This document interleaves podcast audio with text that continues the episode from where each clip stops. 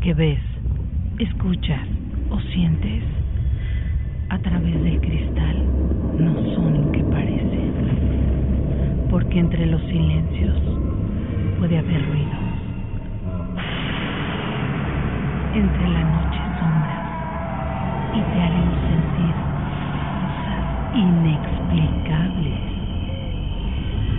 Programa de investigación basado en hechos reales, donde Mariana, Alex y Vivi te erizarán la piel, porque a través del cristal no todo lo que ves es lo que parece.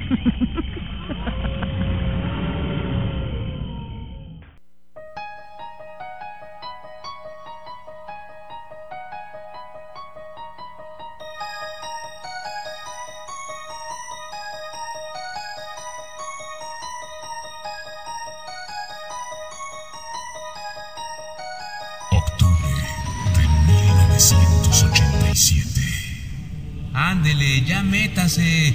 Ya métase a dormir porque amenaza lluvia. Gracias, suegro. Gracias por darme chance de dormir en su troca. Ya vayas a dormir. Buenas noches. Gracias, buenas, buenas, que descanse. Buenas noches. Esta es la historia de don Faustino. Él vino hasta nosotros para que ustedes una parte de su vida. La leyenda de La Llorona.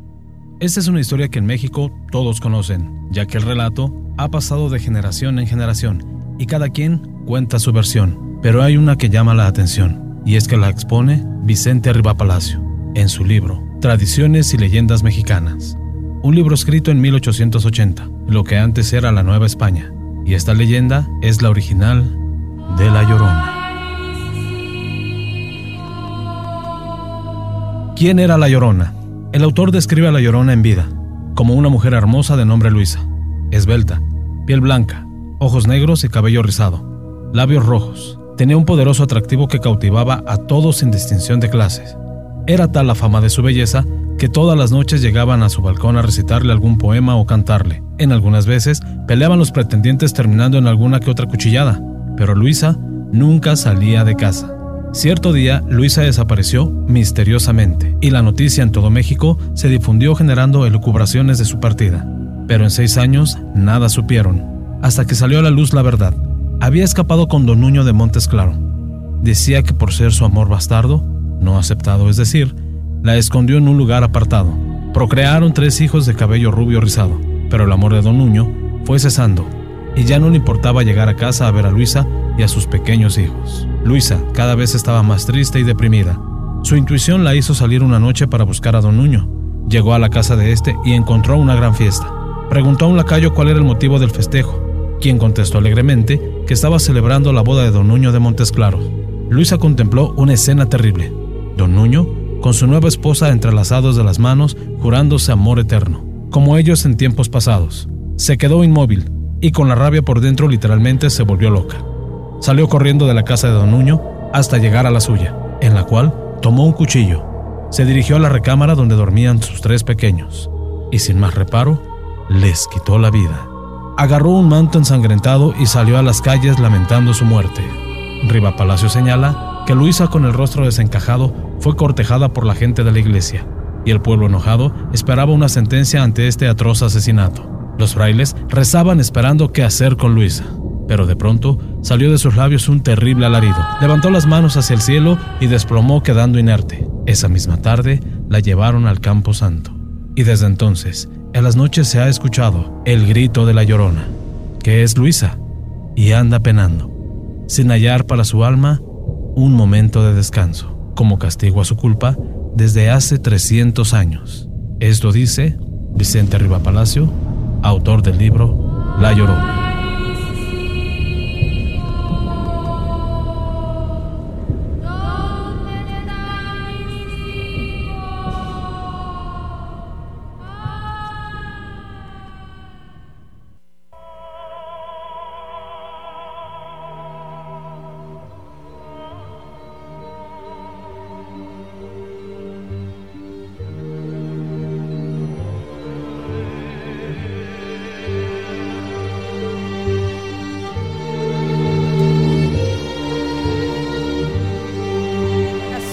8, ya las 8 de la noche con 12 minutos, dándole la bienvenida a toda la gente que nos hace el gran favor de acompañarnos en este programa más, un programa más de A través del cristal.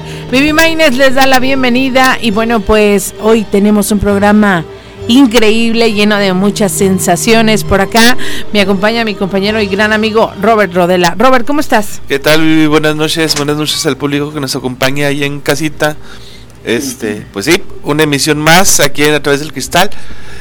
Y pues tenemos buen, problema, buen programa ahora y buenos invitados también. Así es, fíjate que a las 9 de la noche eh, vendrán eh, Yukari y Karen de, del, de, de, Delicias de Terror. Algo así, ahí les digo exactamente. Y bueno, ellos tienen, ellas tienen su, su página, son las chicas con las que el día de ayer nos, nos acompañaron en este, en este caminar por esta casa, que de verdad hay muchas imágenes. ¿Tú ya viste las fotos? Sí, estoy viéndolas en la mañana con Mariana y un video que traía Mario también. ¿Te fijaste que casi todas las fotos se les ve un viso rojo? Sí, la, sí, me comentaba Mariana que se veía algún, algún puntito rojo ahí, estuvimos viendo ahí también eso muy, ahora sí que muy extrañas las. Muy extraña, la verdad. A mí sí me. Mmm, me. Pues. Mm, o sea, anoche que las estaba viendo. Este. Sí me sorprendió, ¿eh? Me sorprendió bastante ver todas estas imágenes que tienen un viso. Se ven caras de tristeza por todos lados. Es una casa quemada lo, más sorprendente de todo esto es que era lo que les platicábamos ayer, era que entrabas a la casa y la casa está totalmente quemada y los muebles están intactos. Los de madera. Los de madera. Y son muebles que estaban en las llamas porque hay botes arriba. Y eso sí se quemaron. Se ven quemados y adentro de los muebles está lleno de ropa, o sea, estaba lleno de, ropa. La ropa está tirada, se ve tirada por los en, los videos, sí. está tirada en el piso, pero pues yo digo que ya es la gente, los que se meten ahí a sacar, a ver qué, qué encuentran, y la verdad, este, a mí se me hacen cosas tan, o sea, tan raras. Y luego llegas a un sótano donde la temperatura empieza a bajar. Pero bueno, eso todo esto lo vamos a platicar en punto de las 9 de la noche, ya, que lleguen las, las chicas. Ahorita queremos hacerle la invitación que nos acompañe. De aquí hasta las 10 de la noche tenemos un gran programa. Robert, ¿de qué nos vas a platicar el día de hoy? Fíjate, este, Vivi, aquí traigo el tema. Bueno, pues, es que de hecho son varios. Hay, hay un incidente que pasó en, en Rusia, se le conoce como el secreto del paso Diatlov, es respecto a la, a la muerte de nueve jóvenes por una poderosa fuerza desconocida. Es, es eso y también traigo algo, una leyenda acerca de las bolas de fuego. Ah, ok, está padrísimo. Así es, ya ves que dicen muchos que, que son brujas, que cuando caen se les ve rodar y que sale un, una persona, generalmente una mujer, que va a hacer sus travesuras, por decirlo de alguna manera. Este, sí, es, es eso, es, es eso principalmente de los temas que traigo yo. No sé tú qué traigas preparado. Fíjate que yo les traigo la, las muertes que marcaron las películas clásicas de terror. O sea, actores que hicieron una película de terror y durante el rodaje o acabando la película fallecieron de una manera sorpresiva. Este está muy, pero muy, muy bueno. Y también les traigo el caso de tres vampiros que existieron durante hace muchos años, tres vampiros reales que a ver si, si nos alcanza tiempo para todo. Pero bueno, ¿qué les parece si vamos a ir a un corte comercial ya, Robert, el primero de la noche? Rapidito. Y regresamos, estamos a través del cristal.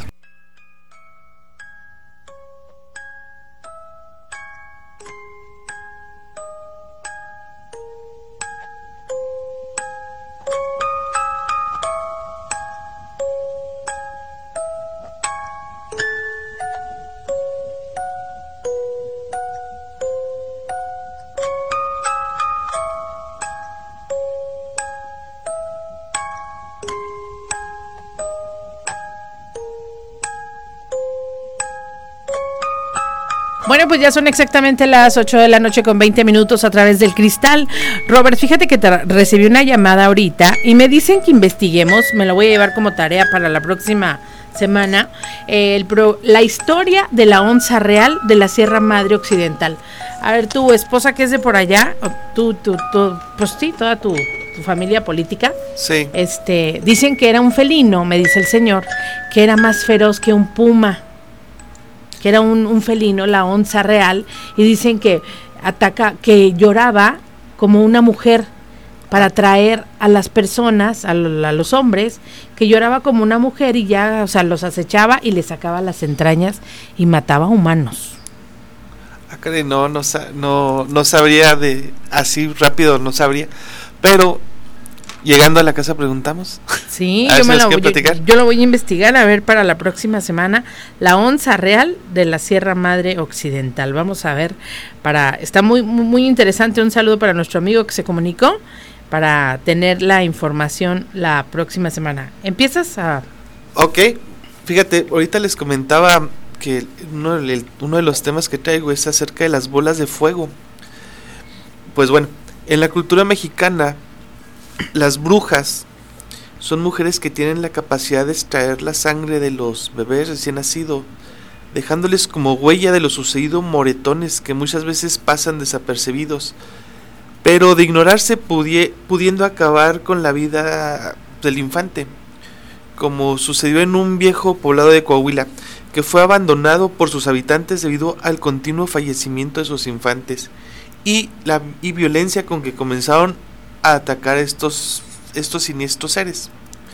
Todo comienza un domingo cuando todos los habitantes de un pueblo de Coahuila se encuentran en la iglesia y lograron escuchar un gran estruendo que pudo oírse a una gran distancia provocando que todo el mundo saliera a mirar pues a ver qué estaba ocurriendo, qué estaba pasando. Ahí lograron observar como una bola de fuego emprendía el vuelo, rodeándolos y durante unos 10 minutos atemorizando a todo el mundo y desapareciendo entre un grupo de árboles que ocultaron al siniestro ser que regresó algunas horas más tarde. Y a partir de ahí cada noche. A partir de ese día algunas familias comenzaron a colocar en sus entradas y ventanas hierbas con las que formaban una cruz intentando protegerse de aquellas bolas de fuego que se comentaba que se comentaba entre las personas. Se trataba de una bruja que estaba en busca de recién nacidos a los que succionaba la sangre cada noche para alimentarse, dejándoles pequeños moretones imperceptibles que a la larga terminarían acabando con su vida, y obligando a las madres de estos pequeños a llevarlos cada noche a dormir a su lado, provocando de esta manera que aquella bruja se tornara más y más violenta por la falta de comida. Esta situación inició a, afectar a muchos de sus habitantes, quienes permanecían en constante vigilancia para proteger a sus seres queridos, hasta el punto en que ya no podían dormir o trabajar tranquilos ni un solo segundo, y manteniendo sus pensamientos en la manera de impedir los constantes ataques que dejaron a numerosas personas, a numerosas personas heridas, motivo por el cual muchos iniciaban a abandonar sus hogares para mudarse a otras partes, donde no existiera este fenómeno que mantenía a los niños en un constante peligro. Hoy en día este pueblo continúa, continúa completamente solo, dejando las ruinas y cimientos de las antiguas construcciones, desmoronándose lentamente con el paso del tiempo y quedando solo como un recuerdo de aquellos tiempos en que sirvieron como resguardo para sus habitantes. Así es que bueno, esa es la leyenda de, las bolas de fuego de las brujas allá en el estado de Coahuila. Fíjate que Coahuila se distingue por tener muchas leyendas de este tipo, ¿eh? De brujas. La onza también ahorita estaba leyendo, también es de la sierra de Coahuila, ¿eh? Ah, sí. Ah, bueno, entonces no han de saber mucho. ¿Por qué? pues no son tan del occidente. Pues es que pues occidental abarca pues esa parte, ¿no? El norte el norte de la de la, de la República. Oye, bueno, pues yo les voy a platicar antes de ir al, al corte. Este, los invitamos para que se comuniquen teléfono en cabina 472-3380 y también el WhatsApp. Ah, claro que sí, al 193-3483 si quieren compartirnos alguna historia, ya sea por audio o por texto, pues que se comuniquen a esa línea 193 3483 y como dijo Vivi también al 472 3380 márquenos sin pena. Así este, es. Ay, y aquí estamos para escuchar que le mandamos un saludito a Marianita, que tuvo por ahí un percancito. Este, por aquí ya va a andar con nosotros la próxima semana. Y a Alex también un gran saludo, que siempre nos está escuchando. seguramente está pendiente verdad saludos Alex Ah, Ay, ya- ya veo. Acuérdense, 472-3380 o 639. 193-3483. Mándenos ya sea WhatsApp, lo que quieran, una llamadita, no les dé vergüenza, para que nos platiquen esas historias. Yo les voy a platicar las muertes que marcaron las películas clásicas de terror. Alguna de ellas, gente que murió durante la, la grabación o gente también que falleció poco tiempo después. Vamos a empezar. Faltan, es que faltan muy poquitos minutos para el corte, ¿verdad? vamos a brincarnos el corte Vivi. bueno, déjenme les platico. Fíjate que nuestras películas favoritas de miedo tienen otra historia que contar aparte de la obvia que es la película. Así que les vamos a platicar algunas muertes. Algunas de las películas de terror que vemos nos asustan más si no estas fueron basadas en hechos reales, casi muchas. Pero, ¿qué pasa cuando te enteras de cosas o si- situaciones anormales?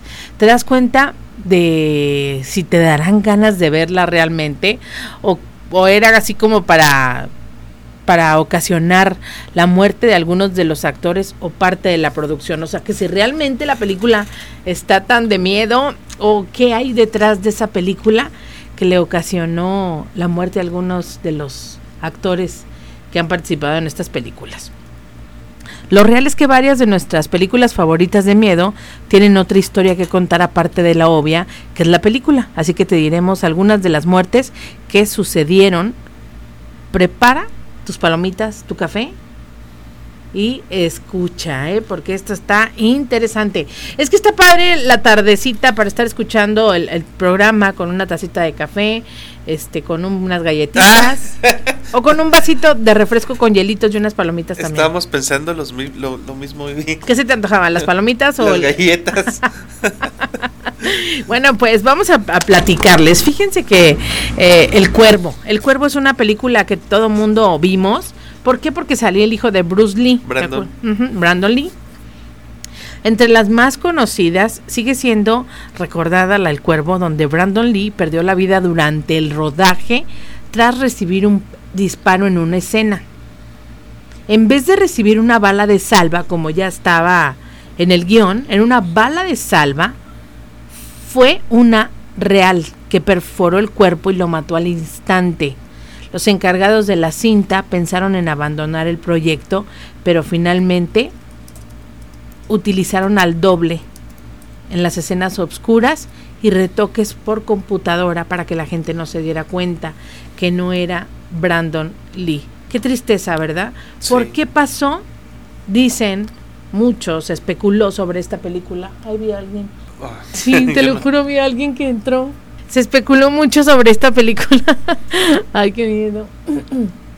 Se especuló mucho sobre esta película porque se decía que eh, como si sabían que le iban a dar un disparo, no colocaron la bala de salva porque en el en el en el estaba ya no, no me acuerdo dónde se llama, se llama cuando cortas se quedó en el en la recámara en la recámara se quedó la, la, la bala, sin que nunca checaron, solamente pusieron las de salva y en la recámara ya estaba la bala que mató a Brandon Lee en la película El Cuervo. Otros dicen que era la mafia china, que ya tenía muchas broncas con, con Bruce Lee y que siguió con él. Hay muchas especulaciones sobre este, este caso de la película de Brandon Lee. Lo raro es que es una película pues obscura porque habla de un cuervo así y es sobre algún demonio. no tú no has visto la película Vivi Hace mucho tiempo la vi. Sí, pues del. A ver si por aquí dice de qué año es. Del 94. Es. Pues así rápidamente. Ahora sí que como dicen ahora la palabra alerta de spoiler. O la frasecita. Este. Es una pareja que están felizmente casados. Una noche, cerca de una noche de Día de Brujas para un 31 de octubre, 30 de octubre, bueno, el día que celebra el Día de Brujas, allá en Estados Unidos. Y entra un grupo de mafiosos y violan y asesinan a la novia, ¿no? A la novia. No, perdón, lo asesinan a él, a la novia no, nada más la asesinan. Este. Y él regresa como ahora sí como que reencarna en el alma de un cuervo, a tomar venganza y todo eso. Entonces, en una de las escenas donde están peleando, peleando el espíritu, el espíritu de, del personaje que interpreta Brandon Lee, es cuando, cuando pasa eso. Cuando, cuando sucede todo esto también, este, pues luego, luego sacaron la similitud de la muerte del padre de Bruce Lee con, con la muerte del hijo murieron en circunstancias muy semejantes. Ay, qué feo, ¿verdad? Así es la misma, ahora sí que la misma suerte del padre, la, la corre el hijo. Y pues bueno, ahí está el... Pues no, es que no, no encuentran explicación porque dices que se checa la utilería, este, quién puso la bala, nunca supieron quién puso la bala o por qué tenía esa pistola que debería tener una salva, por qué tenía la, la, bala. Es que sí existían las salvas, yo leí también que decía que sí estaban puestas las salvas, pero que en la recámara se había quedado la, la, bala, que fue lo que lo mató, porque realmente para usar una, una pistola, de, aunque sean pistolas de balas de salva, es una pistola normal. Así es. Entonces, pues no checaron y lo mató. Y sí, ahí fue cuando ocurrió el accidente Vamos a ir un corte, Robert, antes de, continuar, porque esto está muy, muy interesante también. Y regresamos. Estamos a través del cristal.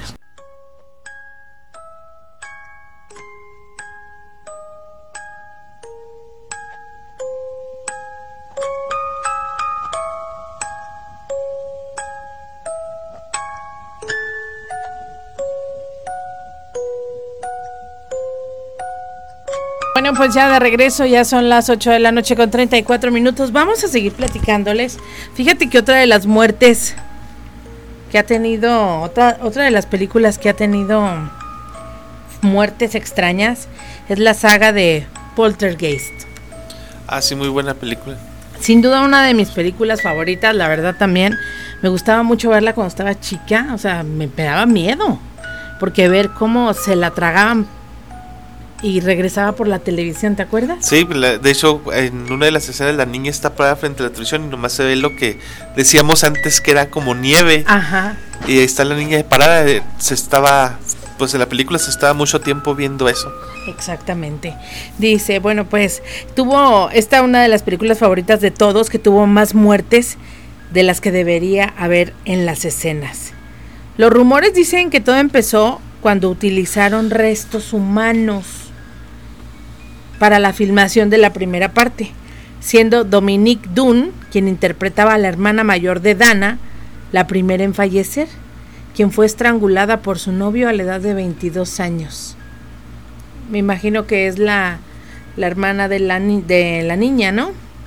Posiblemente, sí. El siguiente en morir fue Julian Beck a causa de cáncer estomacal. Es este señor que anunciaba así como que llegaba muy, no, no me acuerdo si es el que les vende una casa, uno muy flaquito. Es el viejito. Ajá. A los 60 años dicen que él tenía un cáncer estomacal, ya aún así seguía trabajando, pero él murió durante el rodaje de la película. Pues se supone que ese viejito era el que le hacía de malo, ¿no? El que quería llevarse a la niña. Exactamente. Posteriormente, Will Sampson, el médico indio del segundo film, Ah, falleció por culpa de problemas posoperatorios a los 53 casos.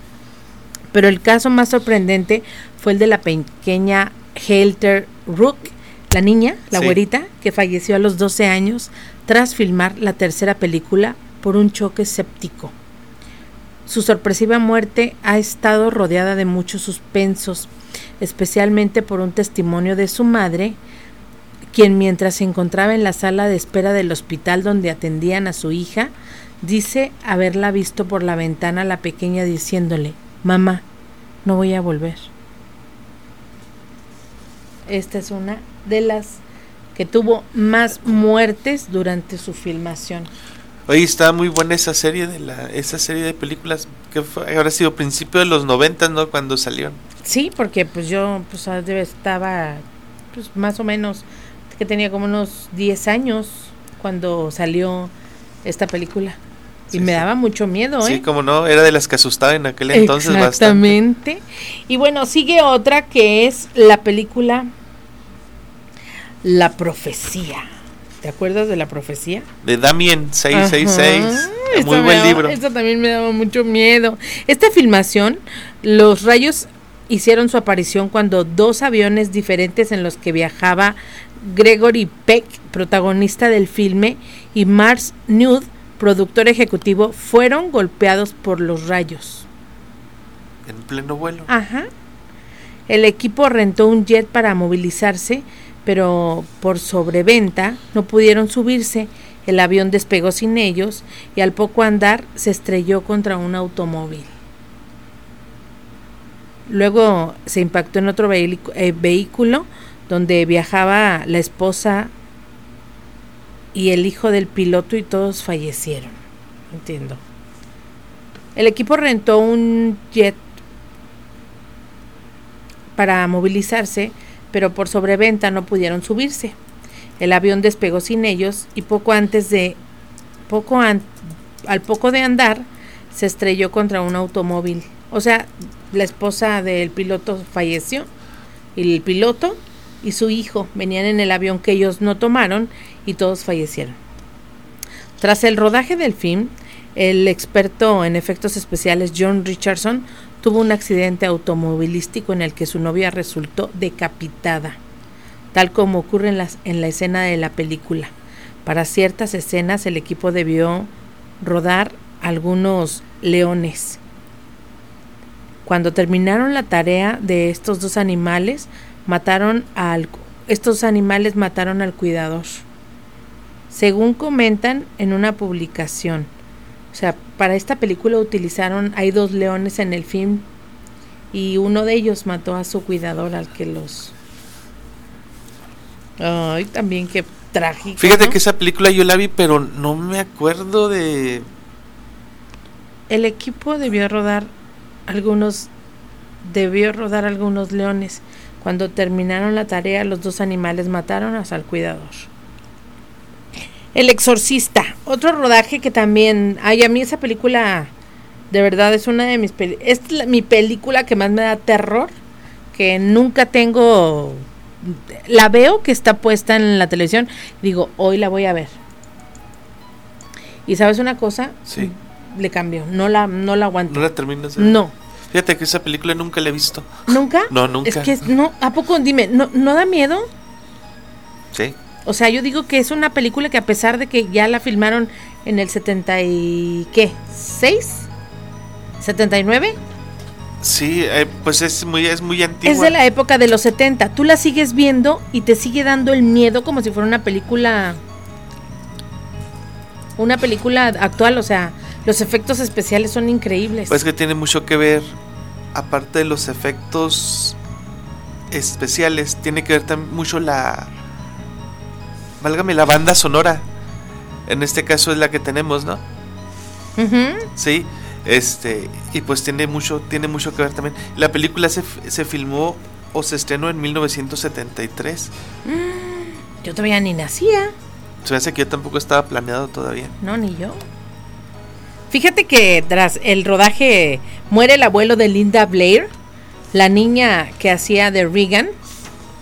Eh, el actor también, el hermano de Max von Sydow, el anciano que encarnaba al padre Merrin. Se murió el hermano. El hijo del regidor de la película con tan solo un día de vida para la escena del principio, el estudio de la Warner se incendió tres veces por motivos desconocidos, muriendo misteriosamente cuatro trabajadores contratados para la filmación. Oye, pues que en ese tipo de películas que hablan de, de demonios, de espíritus, siempre pasan cosas muy extrañas. Ay, no, la verdad sí. Y fíjate que Jack McGugan, que hacía de director de cine, murió de un ataque al corazón en pleno rodaje. por lo que cambiaron el guion, haciendo que el actor muriese en la película cayendo de del cuarto donde estaba la poseída. Este es el uno de los sacerdotes. Ajá. También falleció durante el el rodaje. Es el que al último se ve que rueda por las escaleras. No, pues es que no. Esa, ah, pues digo que esa nunca la he visto. Es que yo sí la he visto, pero la vi hace muchísimo, pero yo quedé traumada porque soñaba y veía y no, no, no, no, no. Entonces jamás en la vida lo, he vuelto a ver. Bueno, pues vamos a esperar a que toda la gente, no sé, bueno, vamos a esperar antes, vamos a ir a un corte ahorita y vamos a invitarlos para que nos manden su WhatsApp. Tú no tienes por ahí el WhatsApp, ¿verdad? claro que sí. Este, está, ah, ok, activado no, pero es el 193 34 83. Así es, mándenos todos sus WhatsApp. Dice buenas noches, buena tarde, gracias, saludos ahí a toda la gente. Dice el a través del cristal. Buenas noches, grupo. Están viendo ahí. Están muy activos en el grupo y de WhatsApp. A ver, vamos a, vamos a empezar a leer unos. Dice, anoche cuando ya llegaron a la radio dijeron de las fotos se veía un rostro que no era humano y también de una foto de una persona que traía como alguien en la espalda y no logró ver nada. Ay, ahorita, ahorita le hacemos, a ver cómo, aquí está, esta es la otra, ya. Ya se las reenviaron. Ah, ok, ya vi. Gracias. es que la de Pepe sí se ve la. No, la de Pepe a mí me daba miedo, ¿eh? sí. Y es que aquí como que lo ya lo pasas de un celular a otro y como que pierde calidad. En el celular con lo que lo tomamos ayer en el de qué buena, se ve clarísimo, ¿eh, Robert? Hola, buenas noches. Bueno, pues ya saben, teléfono en WhatsApp 639-193-3483 y el, el teléfono de cabina, Robert. 472-3380. Vamos a un corte, ¿qué te parece? Así es, vamos a un corte y volvemos. Estamos a través del cristal.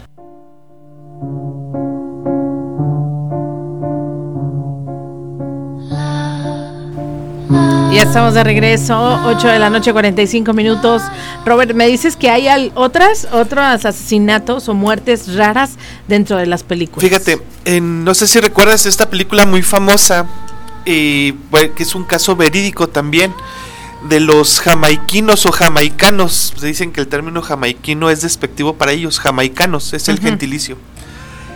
Mm, de los jamaicanos que iban a competir en los Juegos Olímpicos de Invierno en Calgary en 1988. Se, la película se llama, creo, si no, mal, si no me equivoco, Jamaica Bajo Cero.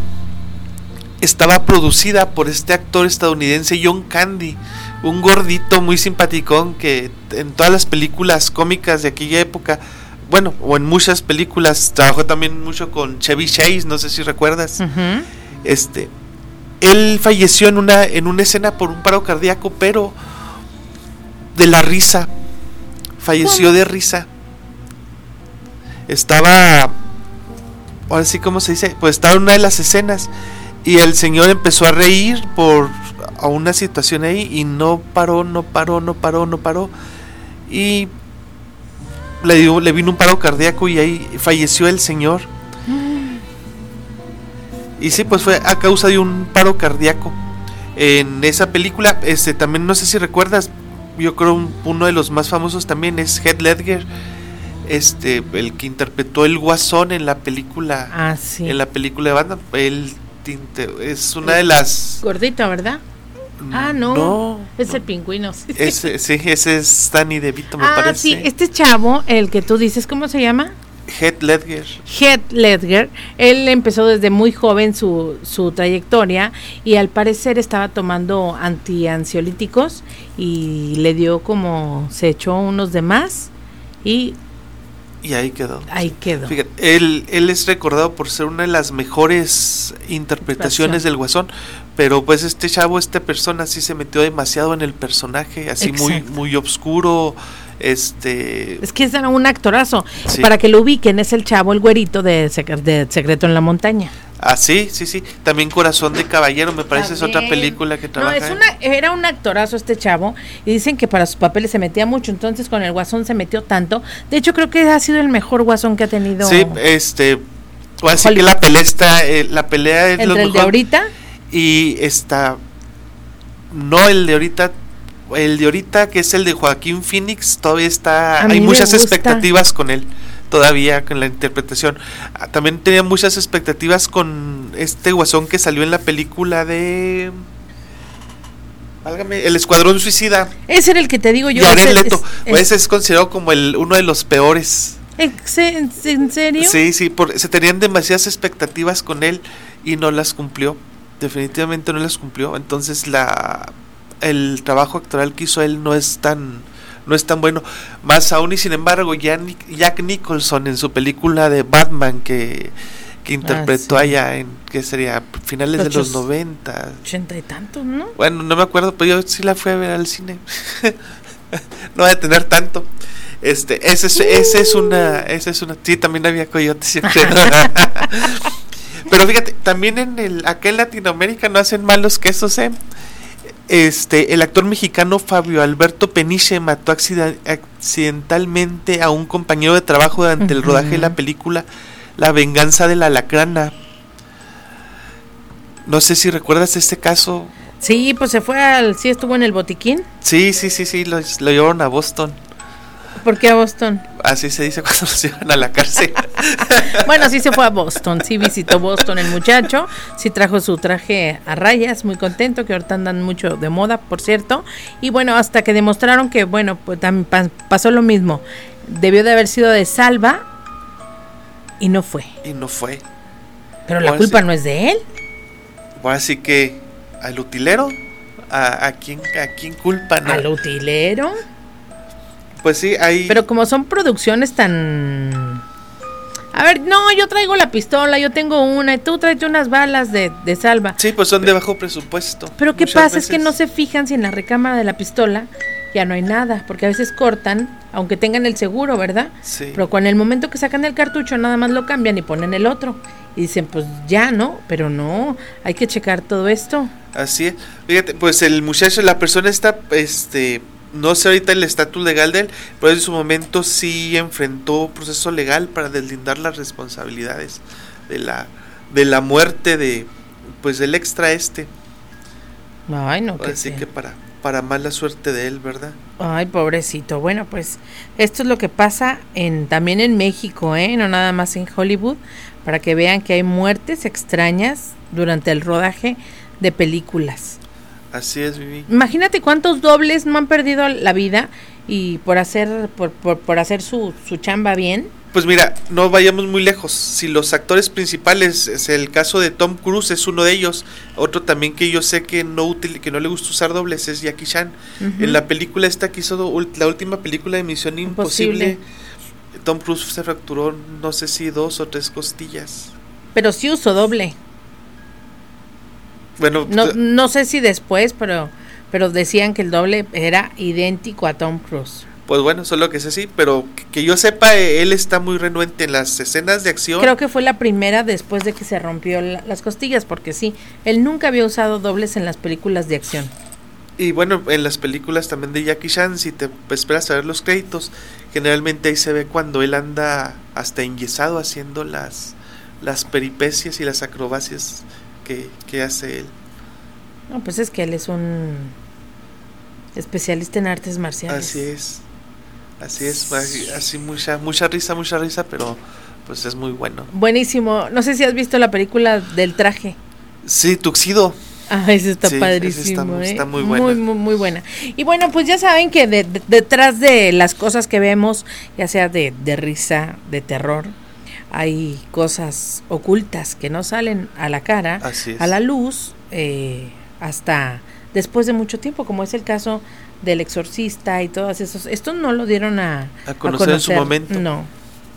No, no, no, no, no los dan a conocer en su momento estas, estos rodajes, estos filmes, que donde quiera pues hay eh, accidentes. Así es. Y bueno, una película así que trata asuntos paranormales, pues se presta más, ¿verdad? Sí, fíjate que sí te iba a platicar, se me hace que estaba por acá, donde la dimensión desconocida. ¿Te acuerdas de la película de la dimensión desconocida que son la saga de tres películas? La dimensión, no, Vivi, no me, no me suena. El rodaje de la película La dimensión desconocida, un helicóptero que forma parte del rodaje, se estrelló matando a dos de esta matando a tres actores, un adulto mayor llamado Vic Monroy, dos infantes de 6 y de 7 años, Mick Dean y René Shin Shen, como que son asiáticos. En la película de la dimensión, yo sí me acuerdo, es, es, una saga como de tres cortos, cortometraje, pero es de un señor que no se quiere subir a un avión porque le da mucho miedo y de repente está el señor ya en el vuelo y empieza con ataques y dice, se acerca a la ventana y ve un demonio en la en el ala del avión y empieza a gritar, "Un demonio, un demonio." Y de repente el avión empieza a fallar un motor y él vio al demonio que estaba arrancando el, motor. El, avión se empieza a desestabilizar. Y el señor le da casi un shock, sino que como que lo pudieron este estabilizar. estabilizar y ya aterrizan y lo van a bajar en una ambulancia porque iba en shock y cuando lo van a bajar él alcanza a ver en el, el demonio así arriba del avión y decía Dimensión Desconocida. Sí, las de haber llegado a ver, es una película que sale seguido, salía antes mucho en el Canal 5. Ok. Y bueno, pues ahí también hubo muertos, estas películas de terror que de verdad, como es el caso de Brandon Lee en 1994, El Exorcista en 1993, la saga de Polstergate, que es en, desde el 1982 al 88. Estas también hubo muchos. La muerte, la muerte más extraña, a mí se me hace la de la, pequeña Helter Rookie, que murió de una sepsis, o sea, una tipo de infección. Una infección generalizada. Es una infección y es raro, ¿no? Porque pues apenas tenía pocos días de haber terminado el rodaje de la última película y o sea, para que te mueras de una sepsis puede ser que se te reviente el apéndice o la vesícula o una o el o el intestino, ¿verdad? Sí. Pero qué raro dice la, la, mamá que ella la vio a través de un vidrio y que dice que le dijo, "Mamá, ya no voy a regresar." ¿Cómo ves? Está muy feo, está y muy falleció. Y bueno, chiquitita de 12 años. Ahora sí que ella presentía que, que, no, que no iba que no lo iba a lograr, pues. Más bien le mandó un mensaje del más allá, porque cuando están así están tipo como en coma inducido por tantos antibióticos tan fuertes que les ponen. ¿Tú crees? Pobrecita pequeña. Y bueno, pues amigos, 472-3380 o el WhatsApp, Robert. Ah, claro que sí, es el 193-3483. Así es, vamos a ir a un pequeño corte, regresamos, estamos a través del cristal.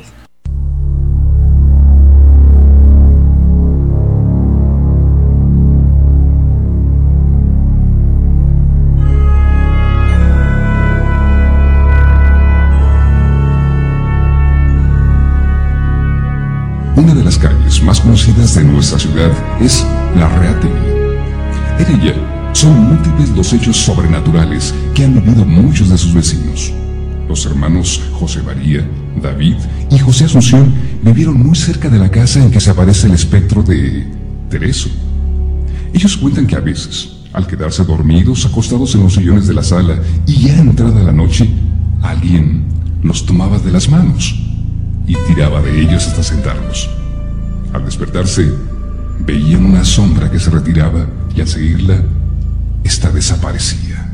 David cuenta que en la imprenta en que trabaja actualmente, en la misma calle Larrategui, casi esquina con la calle Libertad, y en la cual también laboraron sus hermanos, es muy común la presencia de una sombra misteriosa a toda hora del día. Además, Vecinos de esa calle cuentan que por las noches se escucha el sonido de una carreta tirada por caballos que pasa, obvio, rumbo al Panteón de la Cruz. Esta es la historia de Tereso. La historia que usted escuchará está basada en hechos verdaderos. ¿Quién está ahí?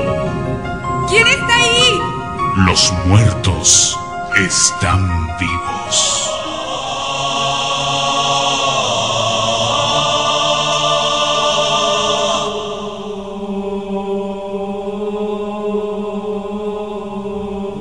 Hace poco más de 20 años, en una casa ubicada en la calle Larrategui, esquina con mesones, una familia presenció sucesos sobrenaturales sobrenaturales. Pues eran cosas extrañas, eh, causaban miedo, pero al cabo del tiempo se nos fueron haciendo pues cotidianas. Todos los días, a las 5 de la tarde, Jorge y su esposa Mirella escuchaban que alguien susurraba a su oído. Veían asomarse unas botas negras detrás de las cortinas, como si alguien estuviese oculto. Por las noches, algo los despertaba dando golpes en su cabecera.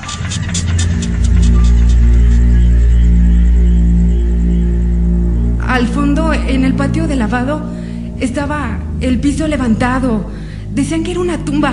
Un día, Mireya vio un hombre extraño al fondo de la casa. Vestía ropas sucias y un sombrero maltratado y cargaba una cubeta. Le grité preguntando, ¿quién está ahí? ¿Quién está ahí? En un parpadeo desapareció. En el ambiente quedó un olor asqueroso. Yo cuando llegué a mi casa, eh, mi mujer me contó lo, lo sucedido. Ella estaba así espantada. La, la verdad, en ese momento yo pensé que era su imaginación. Días después, una noche, Jorge escuchó que su esposa Mirella gritaba en la cocina. ¿Quién está ahí? Apresuradamente, Jorge llegó hasta donde estaba ella. Mirella gritaba. Ahí está, ahí está, ahí está. Ella señalaba hacia un punto vacío. Jorge no sabía qué hacer. Yo le preguntaba, ¿dónde? ¿Dónde? Para tranquilizarla, aunque la verdad yo ya me había puesto nervioso con tanto grito, eh, caminé hacia donde ella me señalaba, hacia donde me decía ella. Tratando de tranquilizar a su mujer, Jorge extendió un brazo hacia donde ella señalaba, preguntando si ahí estaba lo que ella veía. Al hacerlo, Jorge sintió que su mano chocaba contra un cuerpo invisible y percibió un olor nauseabundo. La verdad aquello fue algo de esas cosas difíciles de olvidar, o fue algo, fue algo terrible. Eh, La impresión nos duró pues muchos años. Contaron lo sucedido a unos amigos. Uno de ellos les platicó que en esa casa vivió un solitario hombre llamado Tereso, el cual, al morir, al no tener recursos económicos para pagar su entierro, fue enterrado en el patio de lavado y que por eso el piso de ese lugar estaba levantado. Dejamos esa casa.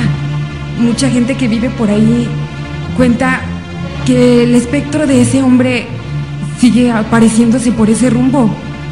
Siempre cargando una cubeta y, y dejando aquel, aquel olor asqueroso. a través del cristal por 102.1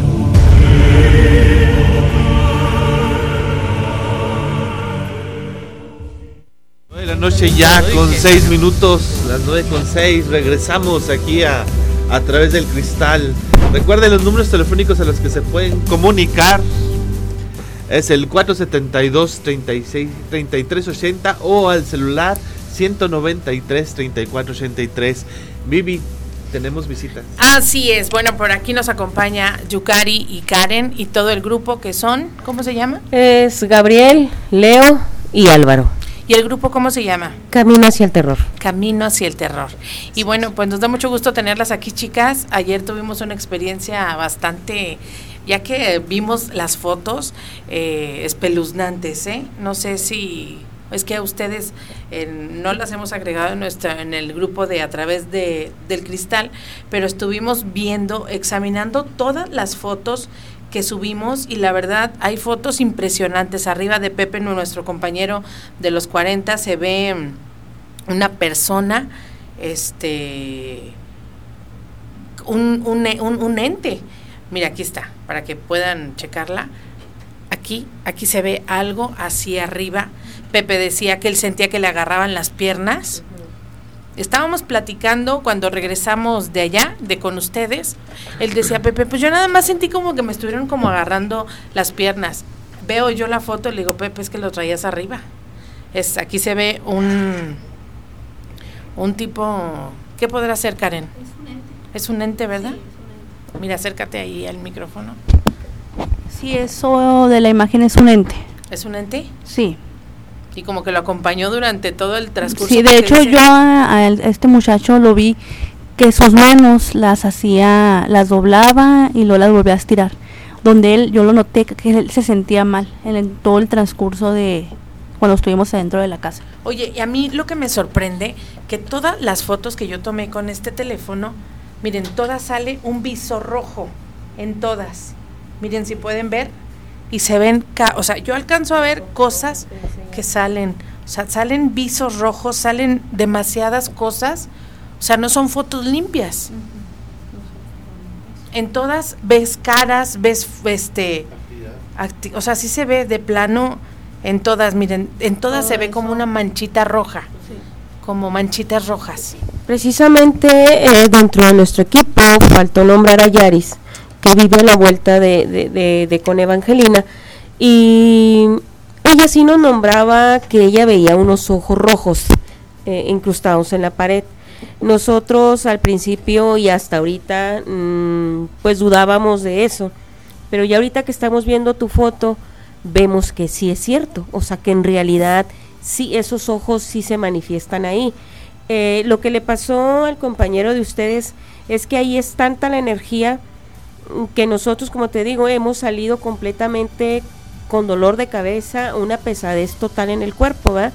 Eh, el audio que ahorita nos acabas de mostrar, Vivi, nosotros eh, ya más bien a ti es la que te corresponde, a ti te está dando la entrada a que busques debajo de la tierra, porque a nosotros nunca nos había tocado escuchar un audio. Ver fotografías y ver imágenes, ente sí, pero escuchar lo que tú traes ahí grabado, créeme que es la primera vez que escuchamos algo diferente a lo del salado.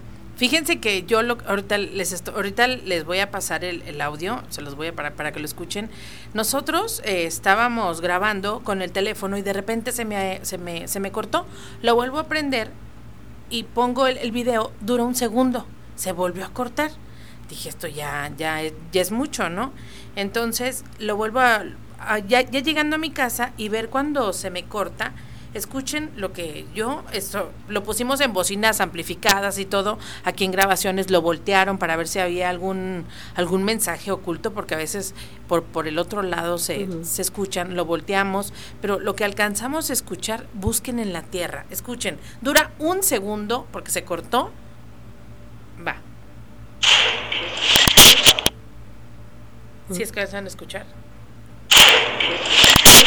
Uh -huh. Mira, escucha Karen, tú que no traes los audífonos, sí, mira. Dice, bus busquen, en la, tierra, tierra, pero es la es, es una voz de un hombre. Pero es que se oye un golpe, ¿sí uh -huh. ves? Mira. Otra vez. Se oye, busquen en la tierra. Pero se, se escucha a, atrás de un golpe.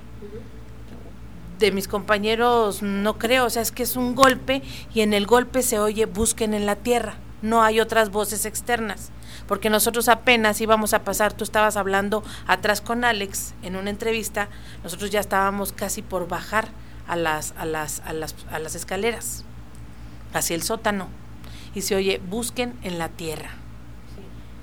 Efectivamente, nosotros te platicábamos ahorita fuera del aire que en la casa del salado ahí nosotros encontramos el tercer sótano que está debajo de la tierra, debajo de la casa de ella. E -e ese cuarto, bien como dice Gabriel, e, ese es un solo cuarto, pero de ahí va directo a donde está la noria. Inclusive la noria tiene escalones para poder bajar, pero es muy profundo. Ahí necesita ir un especialista. Un buzo, ¿no? Ajá. Créeme que si logramos conseguir los permisos, ahí es donde nosotros vamos a encontrar los fetos que ella guardaba en los frascos, que tiraba, los fetos que ya estaban grandecitos de tres meses, los tiraba ahí. Esto nosotros podrán decirnos, ¿tú cómo sabes? Pues si no, no estabas cuando ella comentaba esto, yo no la conocí. Pero la muchachita Yaris, la mamá la cuidaba. Entonces a ella le comentó todo eso, que ella hacía sus trabajos en aquellos años cuando ella llegó a personas muy ricas. Que era la única enfermera aquí en Delicias, ¿no? Eh, fue la primera, llegaron cuatro. Llegaron cuatro, inclusive nosotros aquí traemos un periódico donde están las cuatro juntas, pero ella fue la primera enfermera partera en 1933. Y este, eh, nosotros en una ocasión estábamos en la colonia Terrazas, platicando y vendiendo ahí, y estaban cuatro hombres ya grandes como de 55, 60 años, los cuales les interesó la plática y nos dijeron que ellos construyeron esa casa. Que la señora no estaba bien de sus facultades mentales. Entonces, la ironía de todo esto es que como ella, tantos niños que trajo al mundo, porque aunque sean abortos, pues son criaturas, ella nunca pudo tener hijos. Creo eso fue el motivo por el cual ella pues terminaba con sus maridos, ¿va? Inclusive, pues aquí está la foto del del, coronel? del coronel Castro, que él fue el hombre que ella más amó, pero nos confunde un poquito porque en una de las cartas que él le manda a ella en 1950, le nombra o no, Gabriel, a dos hijos. Uno se llama Marco, la carta que leímos, Marco y Fernando, algo así. Dos nombres, pero no, no tiene hijos, o sea, es, es algo ilógico. Pero nosotros también ayer estuvimos checando las fotos que traía Adrián, que es el encargado de tomar las fotos, y era algo impresionante todas las caras que vimos y se ven claramente. Pero yo me quedo aún más impactada con el audio que traes tú, porque es algo fascinante y se escucha la voz claramente. Que se oye, busquen en la tierra. Sí, eso es un permiso que ella te está, te está dando. Eso te lo puedo asegurar. Entonces, si en realidad hay un tesoro, a la persona que lo escuchó es a la que le pertenece, yo creo que a nadie más. Pues sí, también, o sea, darle... Ahí tengo una, una pala y un pico. Ay, sí. Te los puedo prestar. No, es que a veces no es tesoro material, ¿eh? A veces lo que te está diciendo que busquen en la tierra, porque a veces no descansan, no descansan porque tienen esos pendientes y dejaron esos fetos por ahí como dices tú, en el, en el otro fondo de la noria, puede que ella lo que busque es buscarles hasta el descanso eterno, ¿no? O sea, buscarles un camposanto, darles una sepultura. Inclusive, eh, Karen dentro del grupo forma una parte especial porque ella es la que ve, ella es la que siente. Yo soy la que doy la entrada al que no tema a los entes, ¿verdad? Soy la de la fuerza y de espiritual, pero sí yo te soy sincera, ahí en esa casa siento poca energía, donde yo siento más energía es en el salado. En el salado, porque yo sí creo y garantizo que ahí en la noria sí están todos los, todos los fetos que, que ella tiraba ahí. Y este nada más que no sabemos cómo hacerle para que nos permitan bajar ahí, ¿verdad? Porque está, pues es prohibido, es una propiedad prohibida. Privada, ¿verdad? Yo, yo tengo entendido que la familia de ella eh, viven en Camargo y son los dueños de una dulcería, la única que hay ahí. Probablemente yendo hasta allá nos den el permiso para... ¿Cómo se apellidaba? Eh, ¿Evangelín qué? Estrada Borunda. Estrada Borunda. Oye, y vemos que la casa, a mí, a mí lo que yo les, les comentaba y me sorprende, que la casa está totalmente tiznada, o sea, la casa era quema, fue quemada, no sabemos si los por los que han vivido en esa casa, pero me sorprende ver los muebles intactos. Y los muebles arriba hay botellas y las botellas están tiznadas, donde la, el fuego estuvo ahí, las paredes están negras. No ah. creo que hayan sido muebles que metieron después. No, eh, nosotros, la mamá, bueno, Yaris, nos platicó que días antes que ella se la llevaran al asilo, eh, ella dijo, cuando yo me muera y mi cuerpo se convierta en ceniza, mi casa también se convertirá en ceniza. Muere ella y a los pocos días se quema la casa. ¿Cuánto hace que fallece?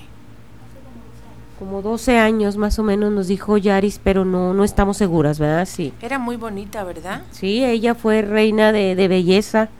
Eh, aquí no, no, no me acuerdo en qué parte. ¿Ella de dónde era? ¿No saben todavía?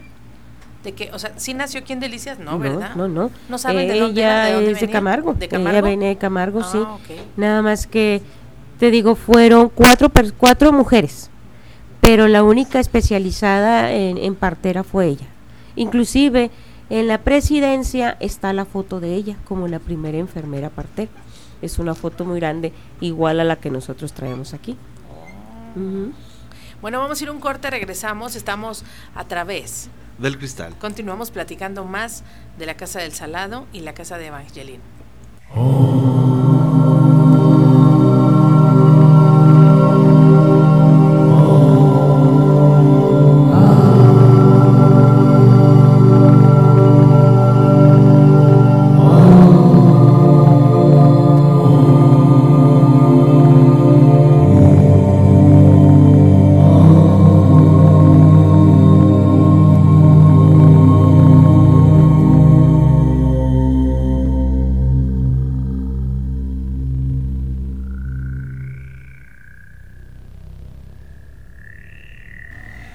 noche ya con 21 minutos. Regresamos aquí a su programa a través del cristal. Tenemos llamada telefónica. A ver si aquí nos espera en la línea telefónica romántica. Buenas noches.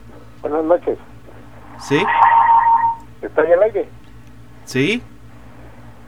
No podía platicarme afuera del aire sobre lo que estaban platicando la señora Evangelina. A ver. Yo la atiendo muy bien lo que tú Ah, platicas con los invitados. Permítame, Sí, si no ahí me voy le a colgar. toman nota porque, pues, igual y... ¿La conoció usted, amigo? Ah, Ah, es que ya la sacaste, ¿verdad? ya la colgué. Bueno, pues ahí para que para que, que quieren platicar algo sobre la señora Evangelina. Y bueno, pues la verdad la señora Evangelina, como dice Yukari y Karen, llegó en 1933 aquí a Ciudad Delicias, Chihuahua, procedente de Camargo, una enfermera partera, la primera, y ella pues eh, se encargaba de darle la bienvenida a muchos, porque antes no había médicos aquí que era lo que hacía ella, pues recibía muchos niños y después de, de, de, de- hacer esto, empezó a hacer abortos clandestinos. Sí, así es. Eh, primero empezó en el salado. De ahí pasó a lo que visitamos la casa de ella ayer y una vecina de ella de enfrente nos dijo, yo le pregunté que si todavía aquí en esa casa de la séptima practicaba abortos y me dijo que sí. Dijo, sí, nosotros veíamos, dijo inclusive cuando ella se sentía muy débil que ella le hacían la unas malteadas de tomate a la señora y que ella ella les platicaba que, que porque acababa de hacer un aborto, ¿verdad? Ahí, pero sí nos han dicho muchas personas que nos han hablado por teléfono que es mentira, que la señora era muy buena persona. Nosotros no estamos diciendo que no fuera buena persona, ¿verdad? Simplemente ahí atendía pues problemas que la misma gente quería quitarse, ella no era culpable, ella nada más pues hacía su Era el trabajo, medio. era el medio, ¿verdad? Pero pues yo no la culpo ni ninguno de mi equipo dice que es mala, sino al contrario, o sea, fue una mujer que cumplió con su trabajo. eh, los malos son las personas que iban a hacerse los abortos, no ella. Pero sí me llama mucho la atención, como te estaba platicando ahorita, que yo he entrado solamente una vez. ¿Por qué? Ni siquiera yo me la puedo explicar. Todo el mundo entra ahí del equipo sin miedo, sin nada. No tengo miedo tampoco, pero sí sí he entrado solamente una vez y yo creo que ahora voy a entrar menos con lo que me acabas de platicar que escuchaste un susurro y en el susurro mi nombre. Lo que pasa es que el, gorila, Mario, el locutor de, de Qué Buena, lleva su, celu- su celular y ellos iban grabando. Ahorita en la tarde que estábamos checando que, que dice busquen en, en la tierra, llega y me dice, oye, ¿quién se llama Yukari? Y él pues no se grabó tu nombre porque tú no andabas adentro. Le dije, ah, una de las chicas, ¿por qué? Es que aquí se oye un susurro que dice Yukari. Y me lo puse y se oye, Yukari. Pero imagínate, ahora menos voy a entrar. Así se oye ese Sí. susurro, yo lo escuché, él trae la, la grabación, le voy, a decir que me la haga llegar, le dije, "Pres- pásamelo, pero en eso ya empezamos a escuchar el audio y se me, se me pasó, le voy a decir que me lo pase para que hacértelo llegar. La verdad, nosotros estamos, nosotros mismos somos energía, cuando dejamos de estar en este mundo, pasamos a ser otro tipo de energía. Dicen que si fuiste bueno, te vas para arriba, si no te portaste bien, aquí te quedas. Entonces, es lo que pasa con nosotros. Nuestra, nuestra energía se puede quedar aquí si tienes algunos pendientes, si tienes, eh, si te quedaste en deuda con la vida, con Dios, con quien crean ustedes, eh, te- tu, tu energía se puede transformar, a veces en cosas buenas y a veces en cosas no tan buenas. Sí, inclusive yo siempre he dicho que cuando uno tiene un sueño eh, feo, que sueña con el diablo, no sé, con, algún ente, un monstruo, como mucha gente le nombra, eh, en realidad es cierto, ¿eh? los, los entes, los, los espíritus malignos, sí nos buscan en la noche nuestras almas, pero nuestra alma tiene un, un reflejo que impide, que es el que nos hace levantarnos sobresaltados de, de lo cual estamos soñando, de la pesadilla que tenemos. Es la que impide que, que ese entre se apodere de nosotros. Por eso mucha gente dice, ah, caray, soñé muy feo y, me desperté exaltada en la noche, ¿verdad? En realidad sí, sí tuvimos un, un ente maligno que quería entrar a nuestra alma. Entonces, eh, yo voy de acuerdo contigo en, en lo que acabas de decir porque ahí se ve reflejado ya en el caso de Evangelina que ella lo que quiere es darle la luz a esos seres que ella quitó, ¿verdad? Ella ahorita no está en paz consigo misma, por eso a lo mejor nos está dando la entrada a que nosotros le demos la, la luz a, to- a tanto ser que ella suena brusco lo que voy a decir, pero pues quitó, no permitió vivir, ¿verdad? Entonces, qué padre sería poder darle nosotros. Karen ya la dio una sola vez, pero no se pudo realizar porque al día siguiente fuimos y ya estaba una veladora como brujería en la casa del salado. Entonces se vuelve a activar eso. Aparte de los... O sea, hay gente que sí va a hacer cosas feas ahí. Sí. Y juegan a la Ouija. ¿En En- serio? Nosotros una vez encontramos unas personas ahí, pero me llama mucho la atención también el decirles, y es más mi que también yo traigo esa duda, porque si se acuerdan, esa casa fue la primer Amar que hubo. Ahí hubo una matanza. En esa matanza van y matan al encargado del de Amar y ahí pues mataron a cuatro o cinco eh, que estaban internados. Y bueno, entonces ya te- también de ahí quedaron gente, pues ahí, almas ahí en pena, Almas ¿verdad? ahí. Ay, qué fuerte. Oye, Robert, platícanos, ¿qué nos dijo nuestro amigo que se comunicó? Oye, es que él, él me comenta acerca de que de una enfermera, una Pepa, Pepa García, me parece, no apunté, no tuve la precaución de apuntar, pero dice que también ella, es- ella estuvo ahí, no, que no era enfermera, pero que también estuvo ahí con ellas. Dice, estaría bien ver la foto para, para ver. Dice que esa señora hace pocos meses acaba de fallecer, que vivía acá casi enfrente del templo de San Antonio. Pepa García, que era otra de las que estaba en, pues yo digo que en el grupo con ella, ¿no? O sea, de las que hacían... cobraban siete pesos por parto. Cobraban siete pesos por parto, dice de el aquellos señor. siete pesos, no de estos siete pesos. O sea, que le ayudaba, Pepa le, le ayudaba a Evangelina, que cobraban siete pesos por parto, imagínate. Sí, desde 1933 que ella fue que llegó aquí. Karen, nosotros ahí traemos un periódico donde vienen retratadas las cuatro enfermeras, a ver si podemos distinguir en la foto si está la señora. Pepa, ¿qué? García me parece. Pepa García. Vamos a ver si podemos tomar una fotito al periódico. Y bueno, pues ¿Y si trae nombres el periódico? Sí. es, sí, es el efecto del fondo. Dicen que se escucha un grito. Así Es que es un fondo que tenemos que se oye. Ahí está. Bueno, aquí en el periódico que tenemos viene nada más Luz, Maldi- Luz María Alderete, Silvia Vela, Ruth Martínez y Romelia Flores. Y ahí está también Evangelina, ¿verdad? No sé cuál de ellas pudiera ser. 45 en, en aniversario de egresadas de la Escuela de Enfermería. Luz María Alderete, Silvia Vela, Ruth Martínez y Romelia Flores. A la vuelta hay más.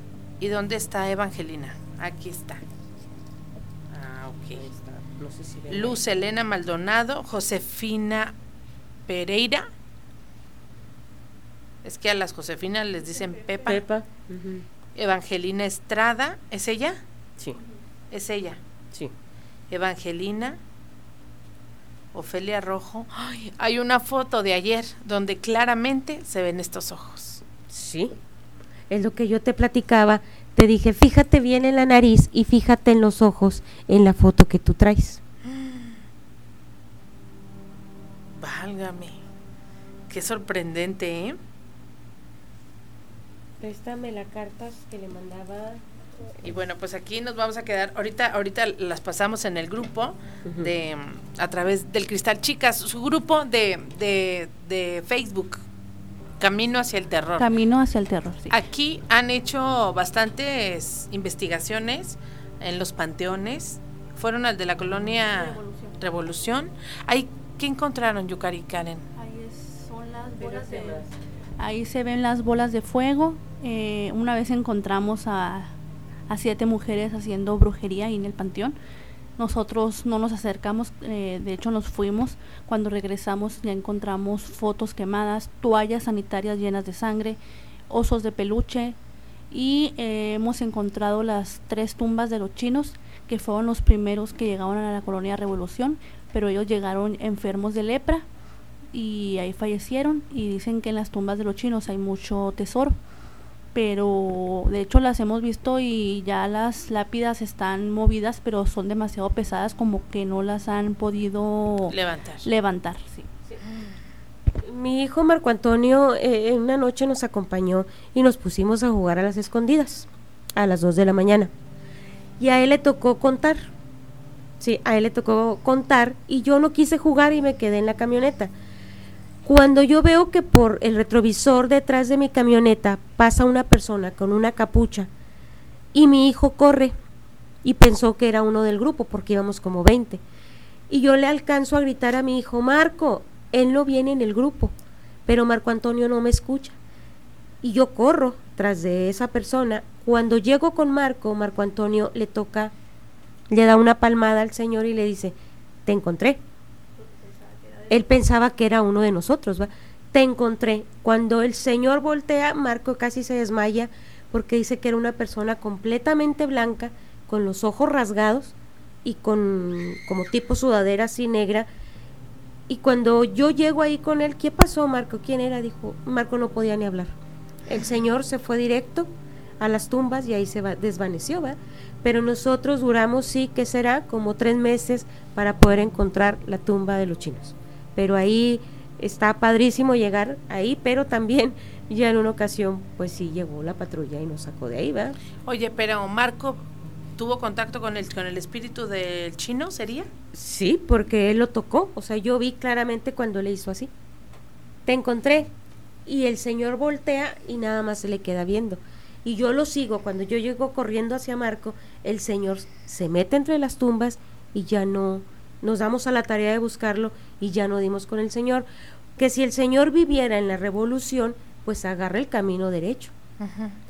También en, un- en una ocasión, enfrente del Panteón de la Revolución, ahí siembran mucho elote. Y fuimos en una camioneta a agarrar unos elotillos de ahí. Y iban dos señores con nosotros. Ellos vivían en los lotes. Y empezamos con un bote a carrear 10 elotitos, 20 elotitos. Cuando allá a lo lejos viene uno de ellos con un bote chiquito. Con antiguo el bote, no el que él traía. Digo, ¿y ese bote? Dijo, me lo dio una señora. Dije, ¿pero dónde estabas? Dijo, ademero adentro de la, de la parcela. Me lo dio y me dijo que me comiera los elotes, que pronto nos veríamos. Así quedó, él agarró el botecito con los dos elotes, los echó a la camioneta. A los dos días van un amigo, el mismo amigo que iba con nosotros y nos dice, ¿ya fuiste a la funeraria? Le dije, no, ¿qué pasó? Se murió, no es que no recuerdo el nombre. Se murió, dijo este muchacho. ¿Quién? Dijo el que le dieron el botecito. Él murió a los dos días. Entonces nosotros decimos que era la muerte la que le, porque le dijo, cómetelos y nos vemos muy pronto. Y él murió a los dos días de que él sale de esa parcela. Pero el botecito que tenía. Eh, era antiguo, pero nada más adentro traía dos elotes, porque era un bote muy chiquito. Y él muere a los dos días ahí en su casa. Entonces, ahí sí está muy sorprendente porque también hay unas tumbas mm, del lado de los bebés donde dicen que, que eran dos, ¿verdad? Que los enterraron vivos con lepra. Entonces, ahí sí se siente muy pesado eh, en esa parte de los niños. A mí me gustaría que un día fuéramos para que vieras cómo se siente pesado ahí, pero pues sí necesitamos pues un permiso, ¿verdad? Bueno, eso sí, sí se puede conseguir. Vamos a ir a un corte comercial, regresamos, ya son exactamente, Robert. Las nueve de la noche con 36 minutos, Viví. Estamos. A través. Del cristal.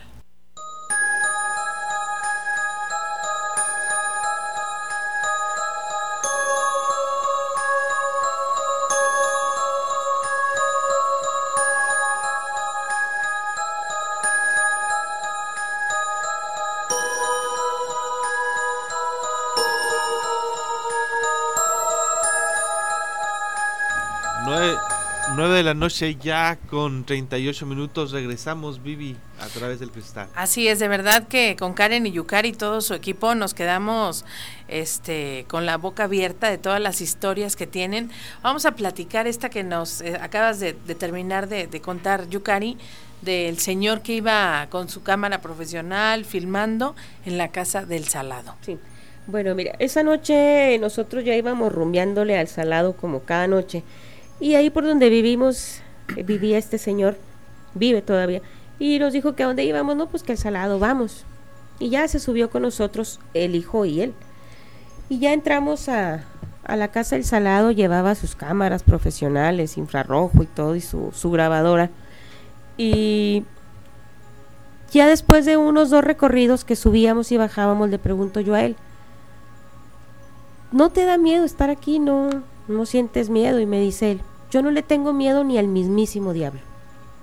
Ok, perfecto, terminamos el recorrido otra vez, bajamos, nos ponemos a, checar los audios de, de las grabaciones y cuando él dice, yo no le tengo miedo ni al mismísimo diablo, se escucha la voz de una mujer claramente que dice ahí, estoy detrás de ti. En ese momento el señor se puso muy nervioso y ya me quiero ir y ya me quiero ir, llévenme a mi casa.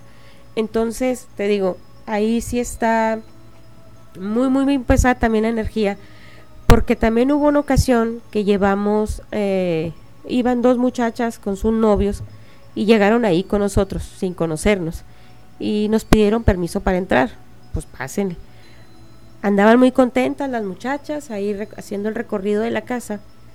Ya casi llegar de la cochera para donde está el barandal, una de ellas se desmayó, pero quedó toda torcida completamente. Las piernas se le doblaron hacia atrás y le quedaron en la espalda.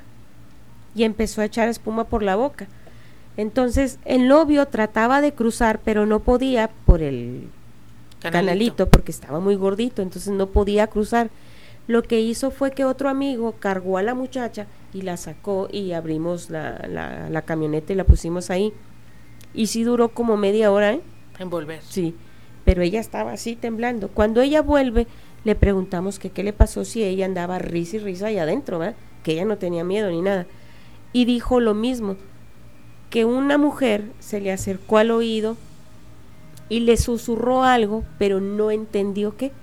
Y que de ese momento, cuando la mujer le susurra algo, ella cae desmayada. Al principio pensamos que estaba jugando, pero ya cuando vimos la espuma por la boca y las piernas en la posición que estaba, es imposible que una persona quede en esa posición, ¿va?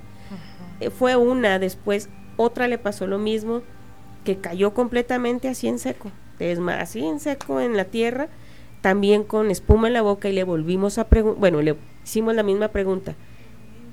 ¿Qué es lo que les causa a ustedes esto si andan muy bien adentro? Que alguien me presionaba y me susurra una mujer al oído. Por eso nosotros decimos que es Evangelina, o sea, ¿quién más? O sea, no, no, no hay otra persona más ahí que pueda tener esa pues esa fuerza para que las personas se desmayen, ¿verdad? Entonces, ahí nos han pasado miles de historias. A mí inclusive, nadie de ellos me creía, ni mi hija, que cuando yo aventaba el bote del refresco al canal, me lo regresaban. Y me decía mi hija, mamá, no esté jugando, con eso no se juega. Te invito, Valeria.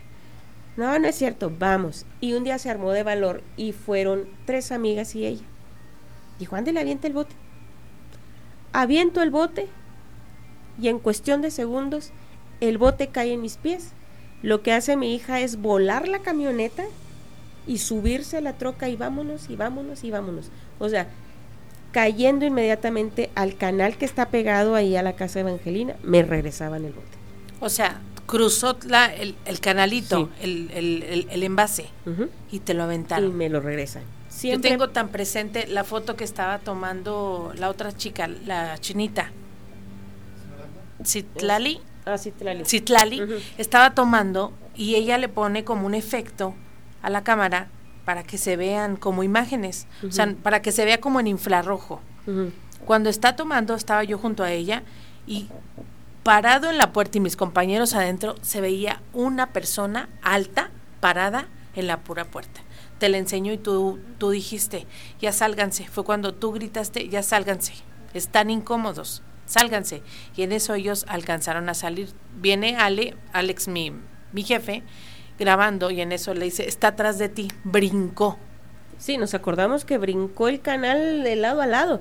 Inclusive esa foto Karen la trae guardada ahí en el celular y, y, a todas las personas que se las ha mostrado, ahí se ve claramente la persona donde está parada, ¿verdad? Pero sí, sí me acuerdo yo que esa vez este señor brincó el canal, cuando al principio batalló, para cruzarlo. Que subieron por arriba de la barda. Yo por eso yo no me subí. Si hubiera habido una algo para poder cruzar, pero subirme a la barda no, pues me caigo desde ahí arriba. No, yo sé, no. Antes estaba, fíjate que antes cuando al principio hace muchos años Karen y yo empezamos a ir solas ahí, estaba muy padre porque había un un puentecito. Un puente muy bonito. Ahí hacíamos hasta carne asada y todo pero no entiendo quién fue el que lo quitó, ¿verdad? El puente. Entonces ya nosotros empezamos a poner pedazos de madera. Pero créeme que en una ocasión entramos Karen y yo y la hermana de Karen, cuando apenas estábamos poniendo el, primer pie arriba, el impacto fue tan grande que nos aventaron la puerta. ¡Paz! Se oyó el panazo, unos pasos que venían subiendo de la escalera, pero así, cuando salimos que Karen y la hermana toparon, chocaron porque lo que querían era salir corriendo. Yo fui la única persona que se quedó adentro. Si no vi nada, sí escuché. Pues Hasta ahí acuérdate cuando fuimos, que fue el 31 de, de, octubre, eh, cuando mis compañeros estaban arriba, nosotros vimos a alguien abajo y les preguntaste tú, ¿quién está abajo? Y no había nadie claritamente se vio, porque está oscuro todo, nada más se vio la silueta de una persona abajo. Y gritaron, ¿quién está abajo? ¿No? ¿Todos estaban arriba? Todos estaban arriba, eh, todo el equipo de ustedes y algunas personas de acá de con nosotros. Pero sí se ven ahí cosas magníficas. A mí me encanta todo eso, ¿eh? Inclusive te hacemos la invitación a ti y a tu equipo para eh, en estos días irnos a, al Panteón de Naica. Eh, te enseñé yo una imagen, nada más que no la podemos enseñar, pero sí me gustaría que fuéramos a, referente a esa tumba. Está impactante la imagen que logramos ver ahí. Podríamos ir a, temprano para no, porque ya ves que las puertas de los panteones las cierran a las que 7 de la tarde. O sea, ir pues entre 5 y 7 antes de que cierren para ver qué se puede captar en esa hora. A esa hora ya se empieza a meter el sol, empezamos a hacer transmisión y para no tener ningún problema, pues que hay que pedir permiso o algo, pero la foto que tú me mostraste donde se ve una señora adentro, bueno, lo que fue, ¿no? Una señora, porque se ve transparente. Sí está muy impactante dentro de una tumba de las más antiguas de Naika, ¿verdad? Sí, y atrás de ella, tú lo viste claramente, se ve el demonio. Está el demonio atrás de ella, ¿verdad? Entonces, eso es lo que nosotros queremos próximamente pues ir a investigar, también queremos ir a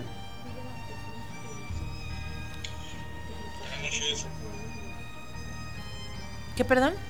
Ah, también queremos eh, hacer invitación a gente que, que ellos les pase algo en su casa, tengan actividad paranormal. Actividad paranormal, nos hablen, se comuniquen con nosotros y créanme que nosotros inmediatamente acudiremos a la casa de ellos. La casa donde ustedes me habían platicado hace, hace tiempo, donde se llamaba la zona de tolerancia, que era por donde está el Super Franco, ahí por la Fernando Baeza. Encontraron actividad porque yo la otra vez pasé por ahí en la noche y se ve, es un, es un, era una, como una vecindad o una casa toda tirada, ya nada más quedan las puras bardas. Nosotros sí, efectivamente entramos. Tú fuiste, ¿no, Gabriel? Con nosotros. Entró Gabriel, entró Karen. No se siente absolutamente nada. Nada. No, no, hay nada. Ahí sí no hay nada, ¿verdad que no? Entramos. ¿Muchos qué, perdón? Son cuartos, pero sin, sin lo que es la losa. Pero no, no se sintió nada, la verdad. Ahí no. No, no, nada. La verdad no. Es más, inclusive cuando estábamos adentro, no necesitamos ni los ni las lámparas porque parecía de día, si te acuerdas, la luna, hay mucha iluminación por parte de la luna, pero ahí no sentimos nada y dimos el recorrido a todo lo que es porque está muy grande. Pero si gustas también podemos ir, pero no ahí no, no se hay siente actividad. nada. No, pues es que el chiste es que sea un lugar. Si tú que me estás escuchando en tu casa tienes como había un señor que nos decía que todos los todas las to- todos los días veía una luz, una tipo luciérnaga dice, en las noches ya con la luz apagada y seguía una pared. Decían, ve, ve, vengan para que la vean. A ver si se puede comunicar con nosotros. ¿Recuerdas al señor? Se me Que hace se que no que se me se- hace que todavía no estaba yo con Ah, ustedes. igual. Bueno, si nos escucha nuestro amigo, que nos pase su dirección para poder hacer una investigación total. También hay mucha gente que dice es que oigo cadenas, pero me da miedo. Eh, Cualquiera, también se pueden comunicar con ustedes. Sí, claro que sí, el número 639-131-8546, el 442-706-3730. Bueno, vamos a ir a una breve pausa, regresamos ya para cerrar casi con broche de oro este programa con todas estas anécdotas que tuvimos el día de ayer en la casa de Evangelina, la dueña también de la casa del Salado. Regresamos.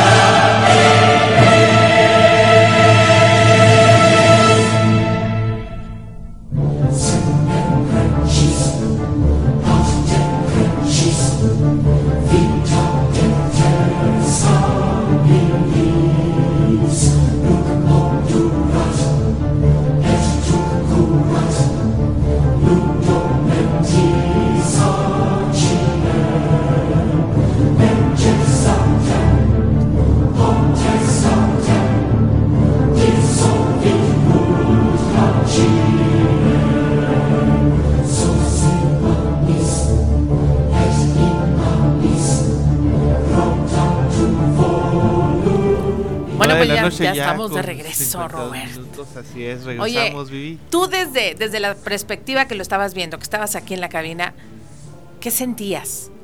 que sentía. Mira, a mí se me hizo. Ahora sí que muy extraño.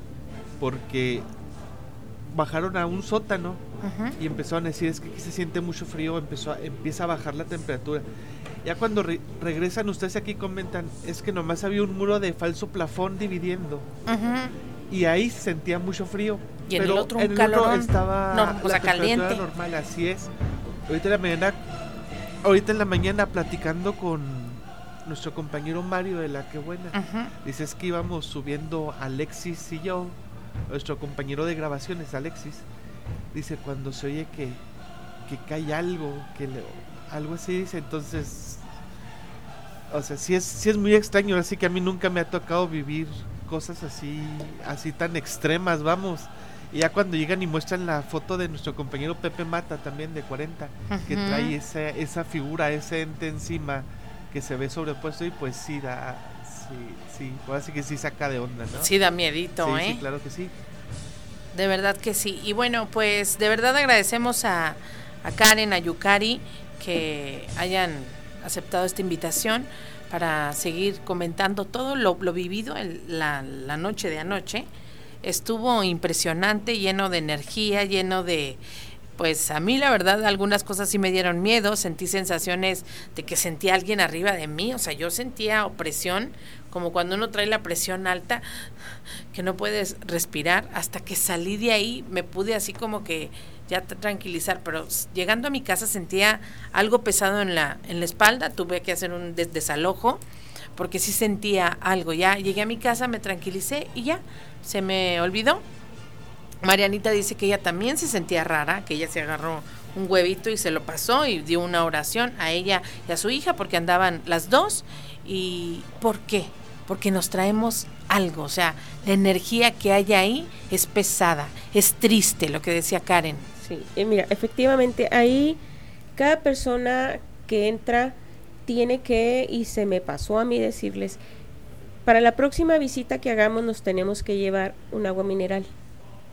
Para cada persona que salga tenemos que rociar agua mineral para dejar los entes que podamos traernos. Porque un ente que tú jalas es muy difícil quitar. Entonces el agua mineral es para eso, para rociarnos nosotros ya cuando salgamos. Lo bueno que Karen, ella antes de entrar hace una oración, ya viene preparada desde un día antes y pide permiso a las A almas que entidades, están ahí, ¿verdad? entidades, ¿verdad? Entonces, eh, yo estoy muy agradecida con ustedes que cada vez que eh, nos invitan a, a los lugares que ustedes quieran ir, nosotros agradecidísimas con ustedes, con su equipo, igual yo con mi equipo de trabajo, faltan más, pero pues unos trabajan, pero ellos también, créeme que tienen la sangre de, de acero porque yo no veo que se rajen, ¿eh?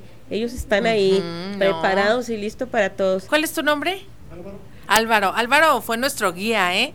Yo venía porque Karen estaba, venía Álvaro adelante, yo venía atrás de él, luego venía Karen y venía Alex y Mariana y este fue nuestro guía. En unos, en unas partes iba hasta adelante y al último ya venía hasta atrás, pobrecito.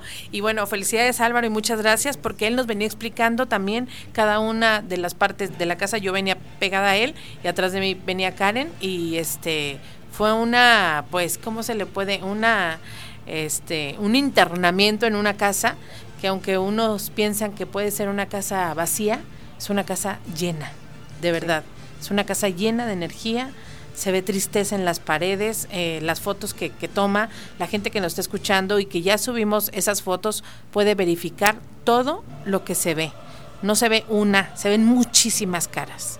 Así es. Sí, nosotros también les vamos a estar pasando a ustedes también las otras fotos que nosotros tomamos. Y efectivamente coincido contigo de que no es una, son miles y, y de diferente forma. Ahorita me acabas de decir tú que la foto de Evangelina en el periódico tiene los mismos ojos de una foto que tú traes, pero es un ente malvado, si lo ves. Exactamente, se ve. es, el, es, es el que está en la terraza, en la parte de arriba, está pegado y se ve una mano, unos ojos y una mano. Ahí. Ahí. Y ahorita que ves tú la foto, yo te dije anoche, mira, Vivi, estos son los mismos ojos de la señora. A lo mejor entre toda la gente no, no me pusiste mucha atención, pero ahorita que la ves tú a ella en el periódico y ves tú la foto que tú traes y son los mismos ojos, la misma nariz. Sí, es una, es una na- nariz alargada, pero Mario, mi compañero, en una pared quemada, en la orilla se ve la misma cara de ella del periódico. Así chiquita se le ve esta parte, pero en una pared quemada. Sí. Yo no sí. traigo esa foto, la trae Mario. Y de verdad sí sorprende la similitud con los rasgos físicos de Evangelina a los de, a los de la pared quemada. Así es. De hecho, Esmeralda, este, ¿no? de hecho, Esmeralda dice que ella siempre que sube toma las fotos en, ese, en esa pared. Y yo le digo que por qué tantas fotos a esa pared. Y dice ella que siempre, dice, siempre se ven estos dos rostros, pero siempre hay otros más. Cada, en cada foto son diferentes. Yo tomé en muchas paredes, yo tomé muchas imágenes en paredes, arriba, en el techo. Yo iba tomando fotos y sí me sorprendí de todo, todo lo que se ve. ¿Dos qué? Ah, sí, se ven caritas de, de bebé. Sí. Bueno, chicas, pues muchísimas gracias, Karen, Yukari, Álvaro, Gabriel y Leo. Leo, muchísimas gracias. Y bueno, pues vamos a programarnos. Al cabo tenemos aquí para invitar a nuestros a, nuestra gente del grupo de, de a través del cristal para hacer esa invitación, ya sea al Panteón de la Revolución, al de Naika, para programarnos con esa visita y poder ir todos en equipo. ¿Sí? Claro que sí. Muchísimas gracias. el Facebook otra vez.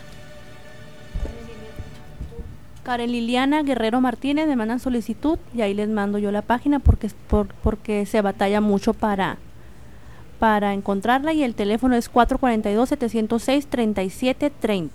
Bueno, chicos, muchísimas gracias a todos por habernos acompañado el día de ayer. De verdad fue una noche muy, muy enriquecedora, llena de emociones, sensaciones y sentimientos. Claro que sí, no, muchísimas gracias a ustedes por la invitación. Gracias a todos. Robert, muchísimas gracias. No, Vivi, gracias a ti, gracias al público que nos escucha, que nos escucha allá en casita cada martes y miércoles, semana a semana.